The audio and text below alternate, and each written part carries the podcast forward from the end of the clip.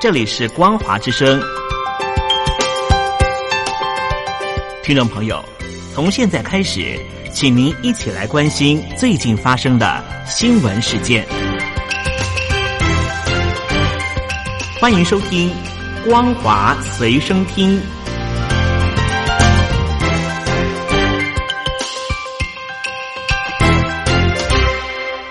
大陆听众朋友您好，欢迎您收听这节光华随身听，我是东山林。来关心的是新冠状病毒在全球肆虐的情况。摩纳哥亲王亚伯特二世确实感染了新冠状病毒确诊，不过健康状况目前还好。根据海外媒体的报道，他也是全球第一位感染了武汉肺炎的国家元首。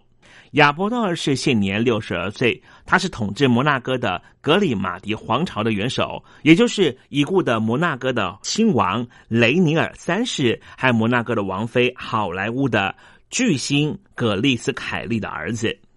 摩纳哥的国家面积只有二点零二平方公里，是世界第二小的国家，人口不到四万。美国有线电视新闻网报道，在亚伯特二世之前，摩纳哥已经有九个人感染了武汉肺炎。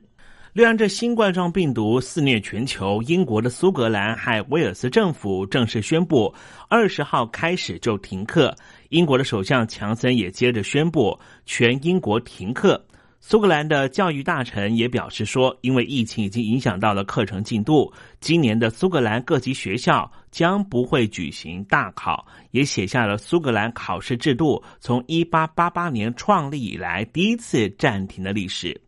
根据英国 BBC 的报道。爆发自中国大陆的武汉肺炎的疫情持续的延烧，英国苏格兰的副首席大臣、教育及技能秘书斯文尼表示，这是史无前例的措施，也凸显出了这一次疫情的严重性。他强调，英国政府将会建立一套新的办法，让缺少这一次考试成绩的学生不会受到任何劣势的影响。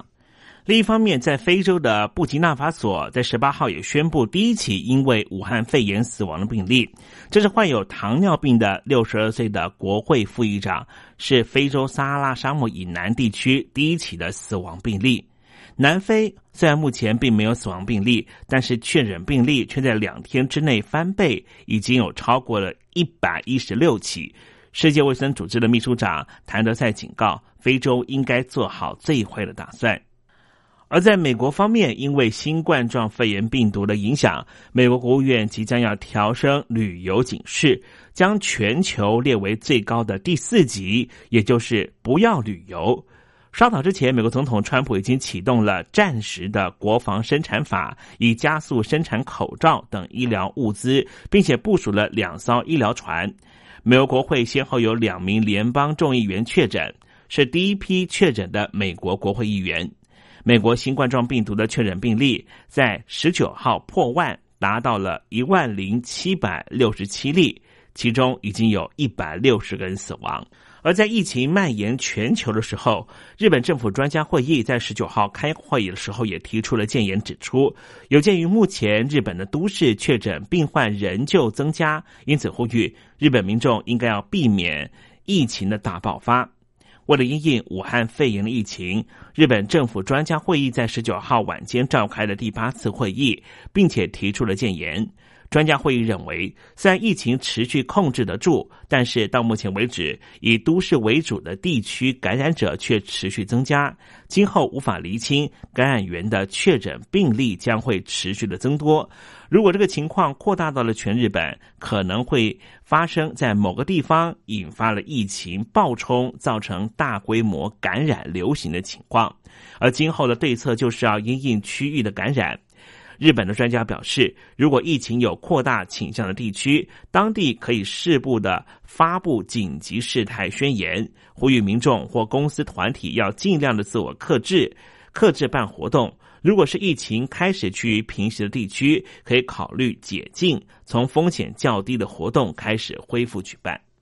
从中国大陆引发的新冠状病毒肺炎持续的延烧，中国大陆近期试图用大外宣引导舆论，把疫情的责任推给美国。双方也针对于疾病的名称展开激烈交锋。对此，美国著名的避险基金大亨巴斯就表示，武汉肺炎的命名能够帮助人们了解来源。综合海外媒体的报道，北京当局从去年底开始就隐瞒了新冠状病毒的消息，直到今年一月份爆发之后，和世界卫生组织继续的隐瞒各国，导致全球如今疫情成灾。国际的防疫专家表示，最近可能是因为害怕被各国追究。因此，把舆论的苗头指向美国，就中国病毒一词引发舆论，以污名化为由转移焦点。而在中国大陆方面呢，是在十九号首度的创下境内一个病例都没有新增加的记录。而美国总统特朗普表示，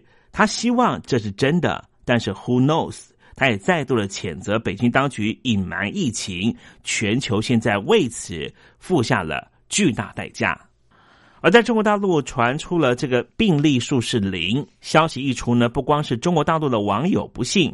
日本副首相兼财政大臣麻生太郎在参议院答询的时候也说他完全不相信。他还说，北京当局发布的数字大概基本上都是错的，所以他认为不相信才是最正确的途径。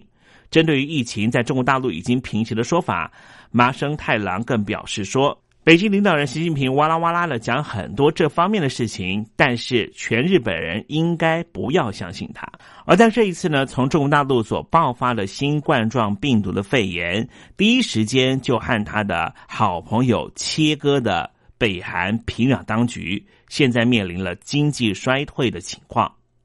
北韩方面为了防范病毒入侵，已经封锁边境超过了四十天，还禁止境内地区的移动。管制市场，至今宣称是零确诊病例，但是现在有南韩媒体报道，这一系列的严格防控措施，已经让北韩的经济承受力遇到了前所未有的危机。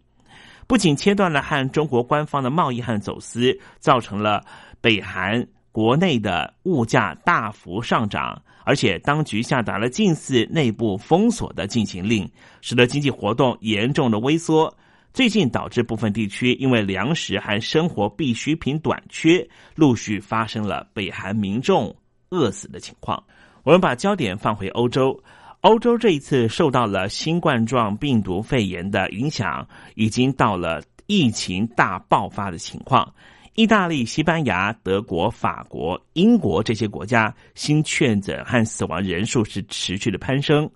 重灾区意大利的死亡人数更是逼近了整个全中国的数据。意大利当局已经决定要扩大封城的力度，但是强调意大利不是中国，会兼顾比例原则。被外界指责防疫慢半拍的英国伦敦政府，也传出伦敦最快在今天就会全面封锁，已经有两万名的英国军队待命，因为伦敦当局决定把伦敦的市区周末两天全面封城，那么到时候就连英国的酒吧、咖啡馆都会停止营业。与此同时，德国方面呢，累积的病例数已经突破了一万人，通报有二十个人死亡，使得德国的总理梅克罕见的透过电视转播警告，这是德国二次世界大战以来的最大挑战。德国已经扩大了限制意大利、西班牙、法国、奥地利、卢森堡、丹麦和瑞士的航班入境。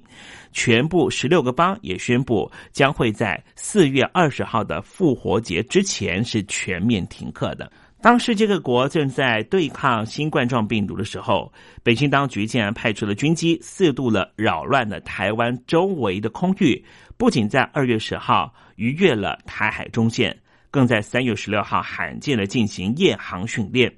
使得台湾的空防压力剧增。对此，台湾的国防部部长严德发坦诚，共军对台湾的威胁比以往都要更大。国军在不升高区域情势的情况下应对，假如共军越过了海峡中线，国军会有各项的应应作为，未来也会持续的强化。而如果解放军的军机接近台湾上空的话，台湾方面有没有方法能够应应呢？根据台湾的国防部方面表示，台湾的爱国者飞弹迅速升空，能够拦截的几率达到百分之七十五，三颗飞弹同时升空，可以百分之百的歼灭敌机。以上新闻由东山林编辑播报。